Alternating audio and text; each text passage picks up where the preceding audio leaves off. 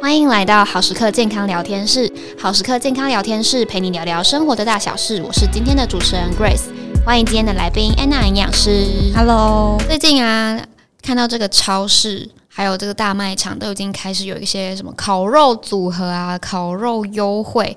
那其实看到大家都是真的在为这个中秋节要来做准备了。那安娜营养师，你的中秋节有什么规划吗？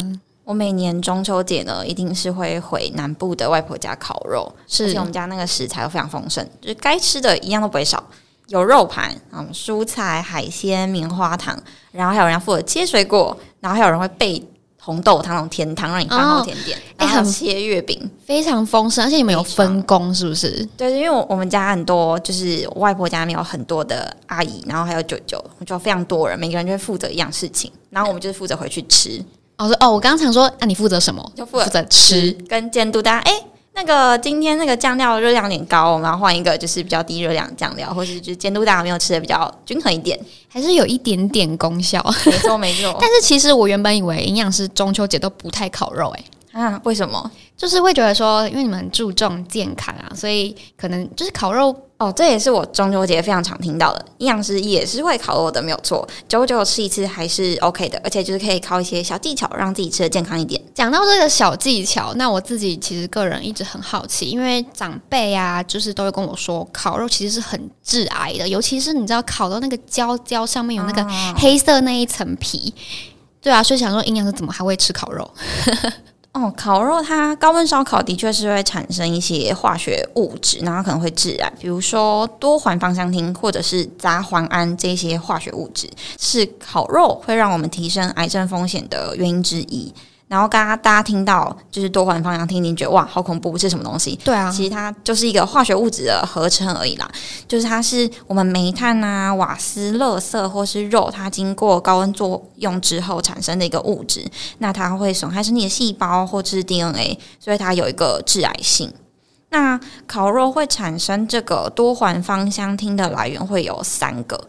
第一个是除了我们的木炭啊燃烧会产生那个烟，那个烟里面其实就有这样的物质，或者是我们烤培根啊、香肠这些比较油脂比较高的肉的时候，它的油滴到木炭上，经过高温裂解之后，也会产生这个化学物质，然后它裂解之后飘散，就会粘在我们的肉上。那我们吃肉的时候就会吃进这样子的化学物质，或者像你刚刚讲到那个烧焦黑黑的那一层，也是有含我们的多环芳香烃。那刚刚讲到是多环芳香烃，那杂环胺的部分呢？它是在一百度到三百度的时候，我们去烹调肉品的时候产生的，而且你会随着温度或者是烹调时间增加，这个杂环胺的产生也会增加。那我们木炭烤肉大概是两百到三百度的这个温度之间，所以就是它会产生这个杂环胺的物质。那研究有去发现哦，两百二十五度跟两百度，我们去烹调猪肉，它杂环胺的产生量。差了三十一倍，这么多？对，所以其实温度是蛮重要的一个控制因子。那牛肉的话是相差二十一倍。那就像多环芳香烃一样，杂环胺也会引起我们 DNA 的突变，进而导致癌细胞的产生。所以我们可以去降低烧烤的温度，以减少这个杂环胺的含量。那除了就是降低温度这个做法，还有没有一些可以减少这个致癌物？让我们就是在那个烤肉上面的方法呢？当然有，除了降低烤肉的温度之外，也有研究去指出说，我们烧烤的时候，就是刚刚讲到的，我们去预防食物的油脂滴落，它其实可以减少大概有四十九 percent 的多环芳香烃产生。所以我们可以像是包覆铝箔纸。或者是在有一些是火烤两吃的餐厅嘛，就是会有火锅，然后有烤肉。那我们可以先把肉片涮一下，再去烤，它可以减少它烹调的时间，然后去降低我们致癌物的生成。那除了这个之外啊，我们家自己烤肉的时候会选择无烟的木炭。它好像叫做碳精，就它产生的烟会比一般的木炭还要再少，所以就可以去减少那个烟跑上来的这个致癌物的产生。所以它味道也会比较小嘛，因为每次烤肉那个一去烤肉回来，整身头发、衣服全部都是这个烟味，就很可惜不会哦，因为还是那个肉它。味道出来的时候，还是会附着在衣物上，所以，但是我们可以降低我们致癌物质的产生啦。是，像是或者是啊，刚刚那个致癌物嘛，研究其实有发现说，我们如果是有刷烤肉酱的话，对，也会增加致癌物的含量哦。那它可能就是跟我们烤肉酱里面含的糖有关，所以我们会建议减少我们刷酱的量，或者是要减少我们腌制的肉品，去多选择原味的肉。那其实大家不用太担心啊，其实只要不要吃过量的话，就是没有事。因为像是其实加工肉啊，像是香肠、腊肉或者是红肉，它们其实也都是被列为是致癌物的一种。但是其实我们平常还是有吃，大家就是还是健康的。所以其实大家只要控制好那个量，就都是安全的。诶、你刚刚又讲到香肠，香肠其实我自己个人也非常喜欢。我以前都会去夜市打香肠，其实也不是以前啦，现在还是会去。但是我跟你说，夜市打香肠就是有那个弹珠台嘛，然后你可以就是比如说射到哪一个洞，它就有有香肠一只，然后其他可能就什么安慰奖。但是它的那个香肠就是非常小只。哦，比较小只的。我目前为止就是也只成功过一次，非常烂。但是就是享受这个打香肠的乐趣啦。诶、欸，那你有没有听过一个迷思？也不是迷思，嗯、一个都市传说，就是说，诶、欸，吃香肠的时候不能配养乐多。有有听过，但是不知道是不是真的。今天解答呢，是可以配的。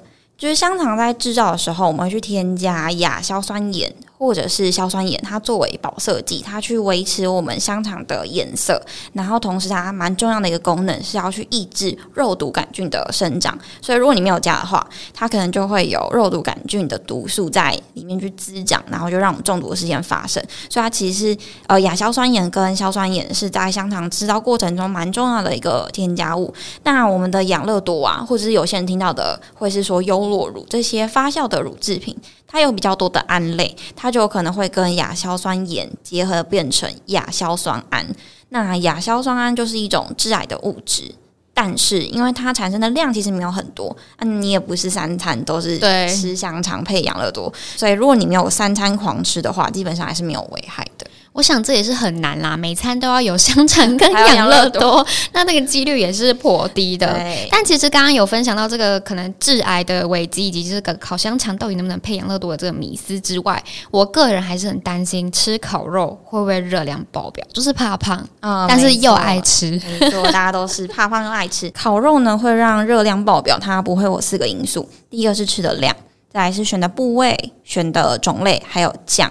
那既然是过节放松，我们就先不 focus 在我们吃的量上面。好，我们从种类、部位还有你的酱来看。是，那首先是种类的话，以我们比较常吃的肉，就是鸡、猪、牛来说，平均来看啊，牛肉的热量是最高的。嗯，然后再来是猪肉，最后是鸡肉。所以你是那种如果是无肉不欢，一定要大口吃肉的话，建议你可以提升鸡肉的比例，可以让整体的热量再往下降。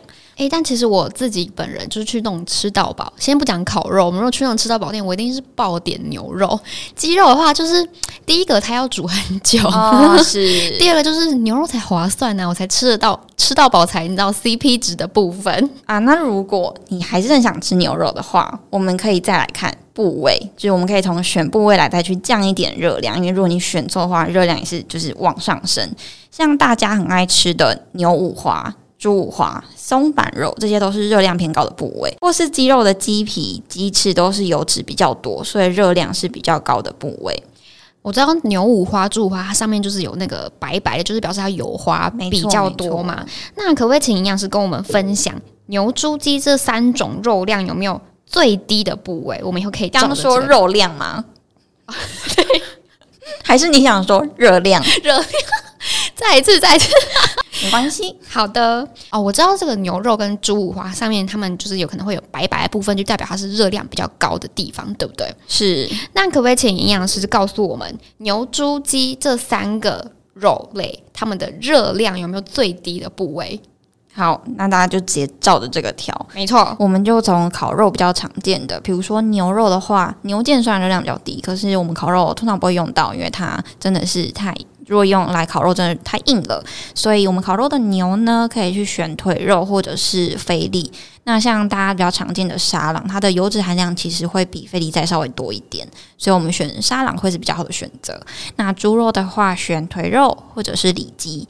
那鸡肉的话，就是大家熟知的鸡胸或者是里脊，这些都是热量比较低的部位。也就是说，它的油脂会比较少，所以相对在口感上就没有这么嫩。对，吃起来就没有那么有那种你知道嘴巴，对对对，嘴巴放烟火的感觉。对，所以就是看你是要嘴巴放烟火呢，还是你想要降低一点我们的热量，可以去做一点取舍搭配。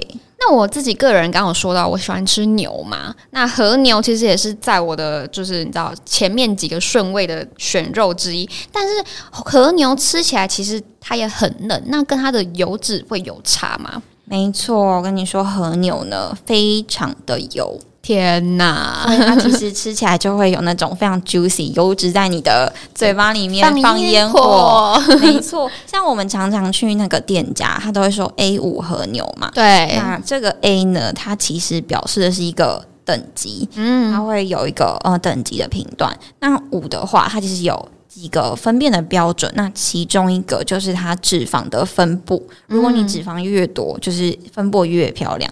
油花越多，等级就会越高，所以它最高的分数啊，最低就是一，然后最高就是五，所以你去吃的那个 A 五和牛，它的油脂就是最高的、最肥的。没错，一片如果是 A 五的话，它的油脂大概占了整个重量的大概百分之五十。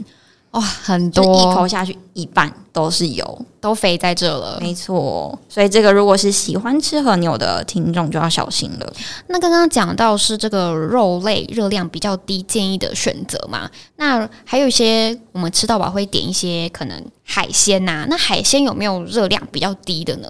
其实海鲜大部分热量都算低，就是通常都是比肉类还要再低的。嗯，比如说像是虾子啊、鹅啊、蛤蜊跟鱼，其实都是呃热量低的选择。所以其实不止我们刚刚讲到那些呃猪、牛、鸡这些肉，其实也可以去推荐海鲜。是，那刚刚讲到是种类跟部位的挑选，接下来是哦重头戏，就是每次吃锅的精髓，我们要加酱。你刚刚是说吃锅吗？哦、呃，吃烤肉吃锅都是要加酱的吧？哦、对对对，没错。对啊，这个酱我们知道热量很高，但到底多高呢？如果以市面上我们最常见就是原味烤肉酱嘛，我们一片啊让它刷个三下，如果大概啊、呃、我们刷三下大概十五克的话。就有二十七大卡，那相当于什么呢？你吃那一口，你要跑步四分钟才消耗的掉。所以如果你对，所以如果你是重口味啊，每片肉得要刷三下，一餐你只吃个十片，你就多摄取两百七十大卡，你要跑四十分钟才可以消耗掉。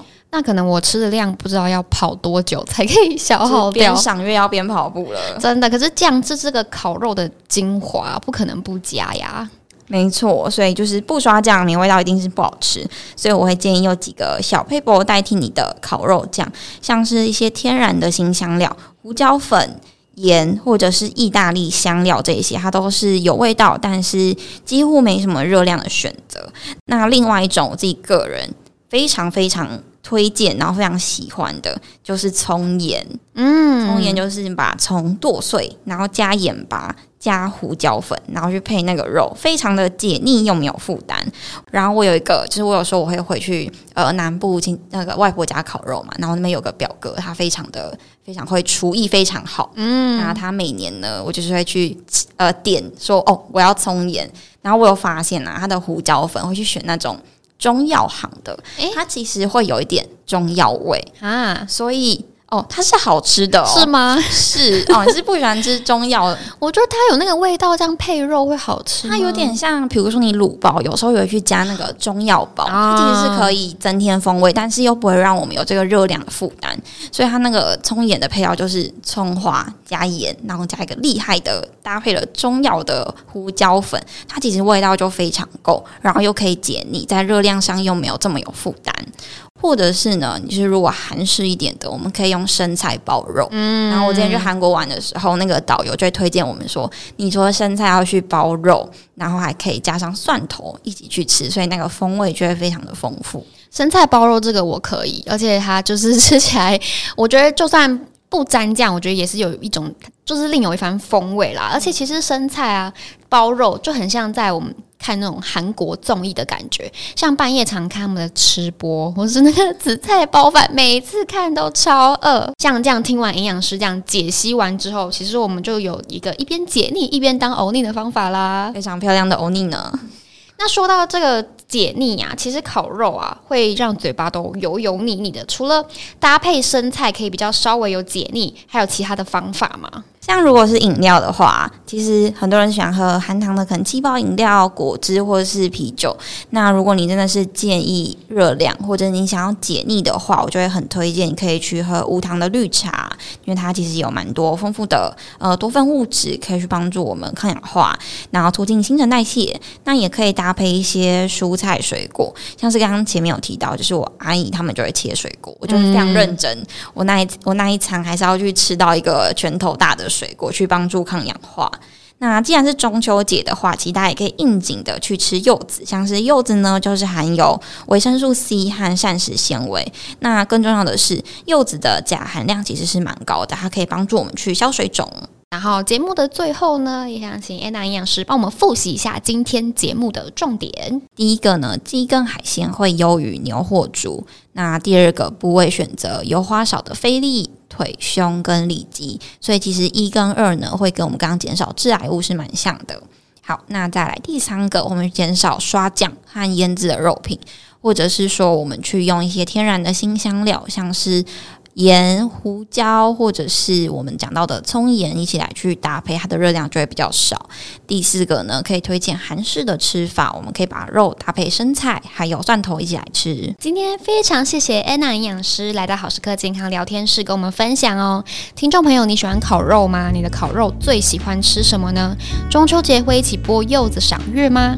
欢迎在底下留言跟我们分享哦。好食课健康聊天室每周三晚上六点更新集数，我们下周见。拜拜，拜拜。